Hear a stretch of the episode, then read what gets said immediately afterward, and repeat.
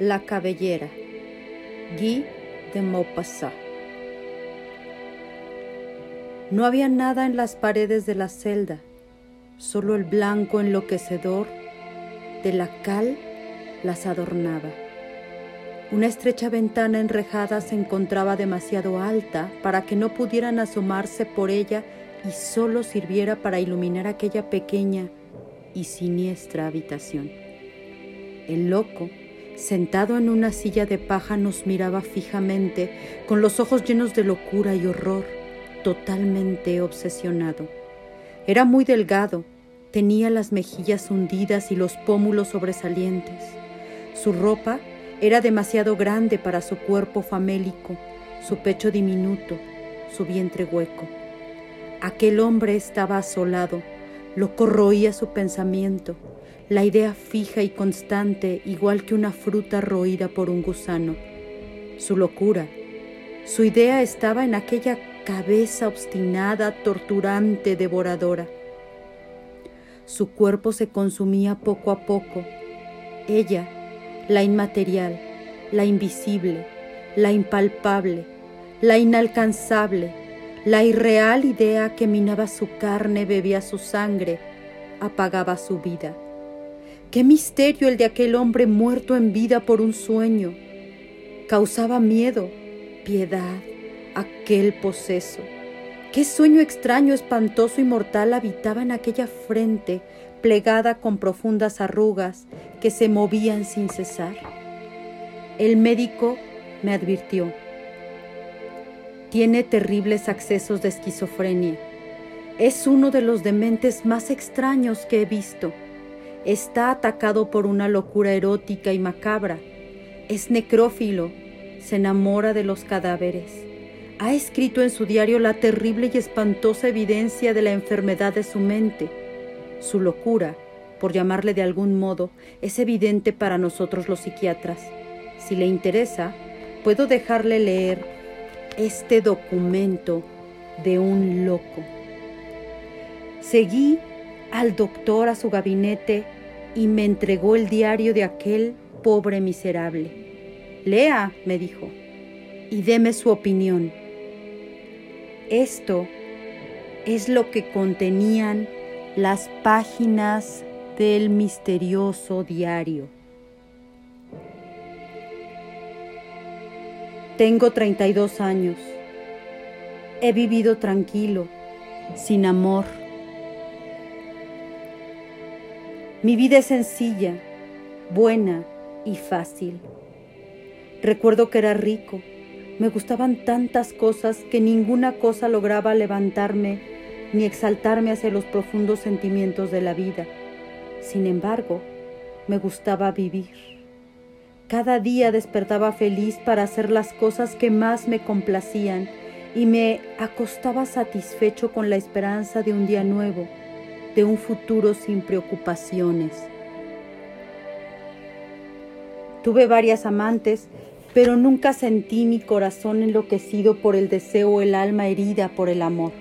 Así me gustaba vivir sin amar los que aman deben experimentar una dicha ardiente, quizá menor que la mía, y a mí ha venido el amor a buscarme de increíble manera. Siempre he tenido una irracional atracción por los muebles antiguos, por los objetos viejos. Siempre pensaba en los cientos de manos desconocidas que habrían palpado aquellos muebles, en los ojos que habrían admirado, en los corazones que los habían amado que las cosas se aman. Muchas veces me quedaba mirando por horas el viejo reloj del siglo pasado. Era tan bonito con sus formas antiguas, con su esmalte y su oro cincelado. Además, aún funcionaba. No había cesado de palpitar, de vivir su vida mecánica ¿Quién habrá sido la primera mujer que llevó aquel reloj sobre la tibieza de su seno? ¿Qué mano lo había sostenido en la punta de sus dedos calientes? ¿Qué ojos anhelantes habrían buscado la hora esperada, la hora querida, la hora divina? ¿Cuánto me hubiese gustado conocer a esa mujer, verla. Pero ya no podré. Está muerta. Estoy poseído por el deseo de las mujeres de otros tiempos. Amo desde mi tiempo a todas las mujeres que han amado. Oh hermosura de las sonrisas, las caricias jóvenes, las esperanzas. ¿No deberían ser eternas las mujeres jóvenes?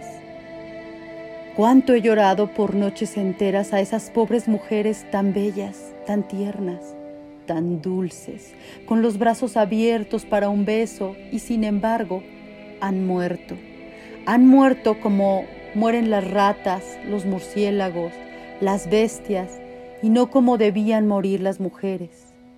El pasado me atrae, el presente me aterra, pues sé que ya viene la muerte. Siento una desquiciada nostalgia por todo lo que ha sido hecho. Lloro por todos los que han vivido. Quisiera poder parar el tiempo, detener las horas, pero la vida, la vida pasa, segundo a segundo, nos aproximamos a la nada. Nunca reviviremos. Adiós mujeres de ayer, yo las amo pero dejaré de lamentarme, pues es justo que escriba que he encontrado a la que esperaba y he saboreado, por su gracia, infinitos placeres.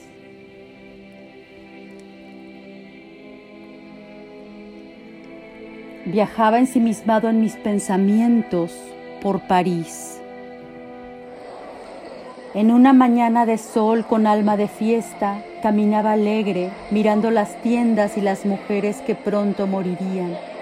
De repente, en una casa de antigüedades, vi un mueble italiano del siglo XVII muy bello y muy raro, y pasé de largo. El recuerdo de aquel mueble me persiguió con tanta fuerza que volví sobre mis pasos y me detuve de nuevo delante de él mirándolo con asombro y veneración. Maldita tentación, se mira una cosa y lentamente su seducción nos turba, nos invade como lo haría un rostro de mujer. Su encanto penetra dentro del alma y su forma, su color y su apariencia se quedan clavadas para siempre en la memoria hasta que esa turbación se vuelve violenta e irresistible y hay que poseer lo que se desea a cualquier precio. Compré entonces aquel mueble y lo hice llevar a mi casa y colocarlo en mi habitación. Pobres de aquellos que no conocen la dicha infinita de la luna de miel del coleccionista. Primero se le roza con la mirada, después con la mano, como si se acariciara la carne de una mujer Luego, se haga lo que se haga, no se puede dejar de pensar en él. Su recuerdo amado nos sigue por la calle y cuando uno vuelve a casa va rápidamente a contemplarlo, a abrazarlo arrodillado. Durante ocho días adoré aquel mueble. Abría a cada instante sus puertas, sus cajones. Un día advertí al tantear el espesor de un panel que ahí debía haber un escondite. Mi corazón latía con fuerza mientras buscaba el secreto, hasta que hundí un cuchillo en la hendidura de la madera.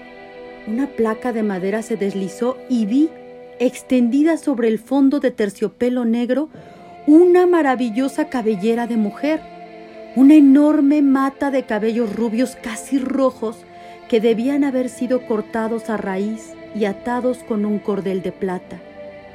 Me quedé atónito tembloroso, turbado, un perfume casi insensible, tan viejo como el mueble, emanaba de aquel cajón bendito y de aquella sorprendente reliquia. La tomé con mucho cuidado, con dulzura, como si fuera un objeto religioso. Inmediatamente se desplegó, derramando su ola dorada que cayó hasta el suelo, espesa y ligera, flexible y brillante como la cola de fuego de un cometa. Una emoción extraña se apoderó de mi ser. Me sentí invadido por una extraña fuerza sobrenatural. ¿Cuándo? ¿Cómo? ¿Por qué aquellos cabellos estaban encerrados en el mueble? ¿Qué drama terrible ocultaba aquel recuerdo?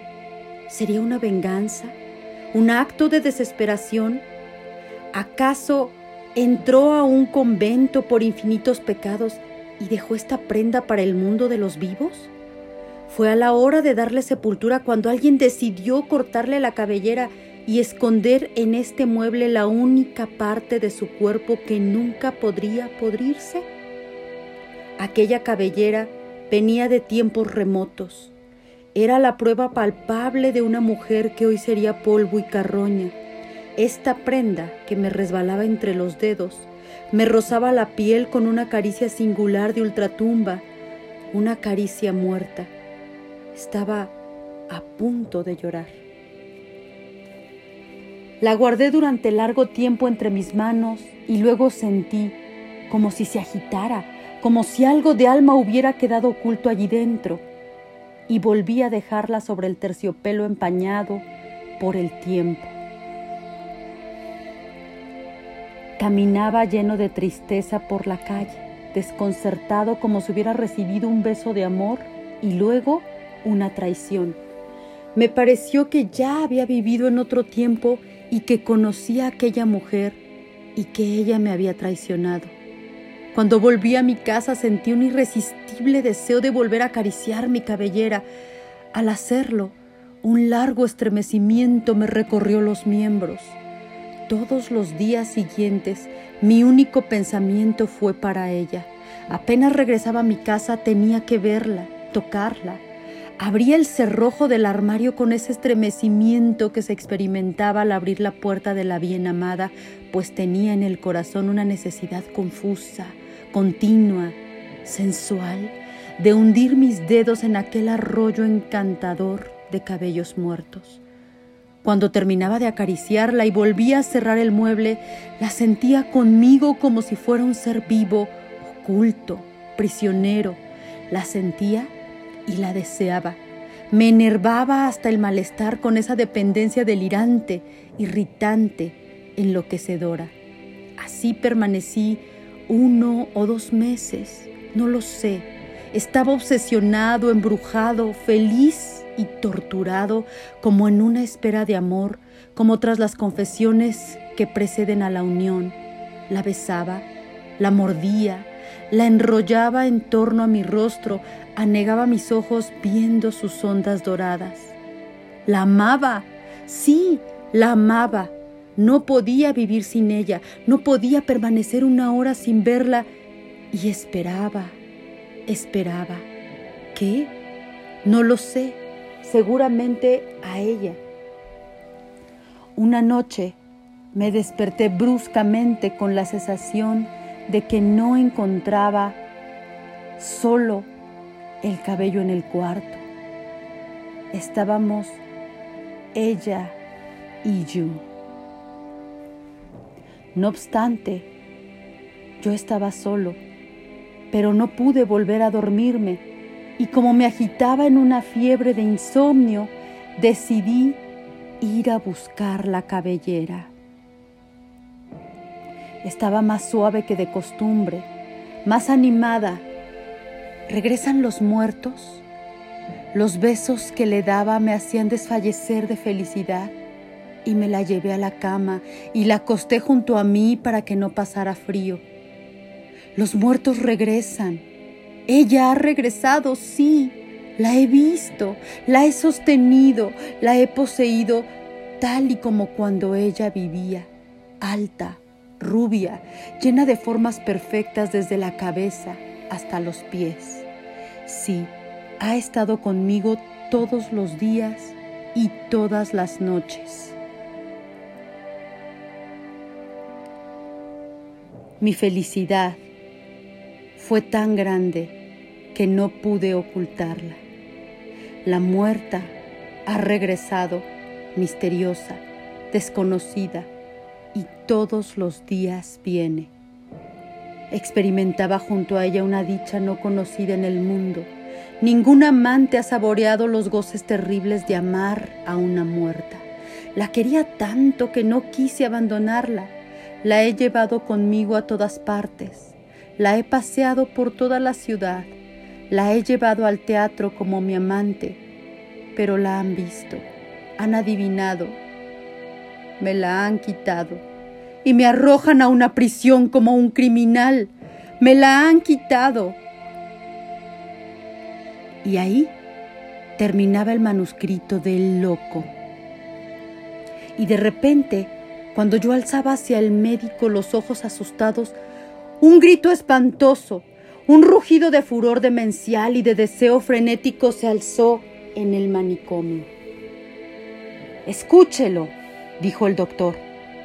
Hay que bañar con agua helada cinco veces al día a este demente para que se tranquilice. Solo el sargento Bertrand ha amado a las muertas. Yo balbucí lleno de sorpresa, de horror y de piedad. Eh, pero, pero, esta, esta cabellera existe realmente? El médico se levantó, abrió un armario lleno de instrumentos y frascos y sacó una larga espiral de cabellos rubios. Me estremecí al sentir en mis manos su textura acariciadora y ligera me quedé con el corazón latiendo de asco y de deseo, de asco como ante el contacto del objeto de los crímenes, de deseo como ante la tentación de una cosa infame y misteriosa. El médico siguió hablando. La mente, doctor, la mente es capaz de todo.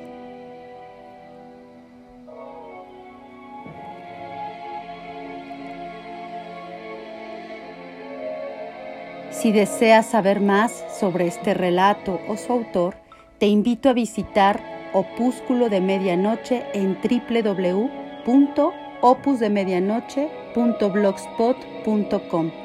Soy Alma Leirda y te invito a reencontrarnos con otra historia.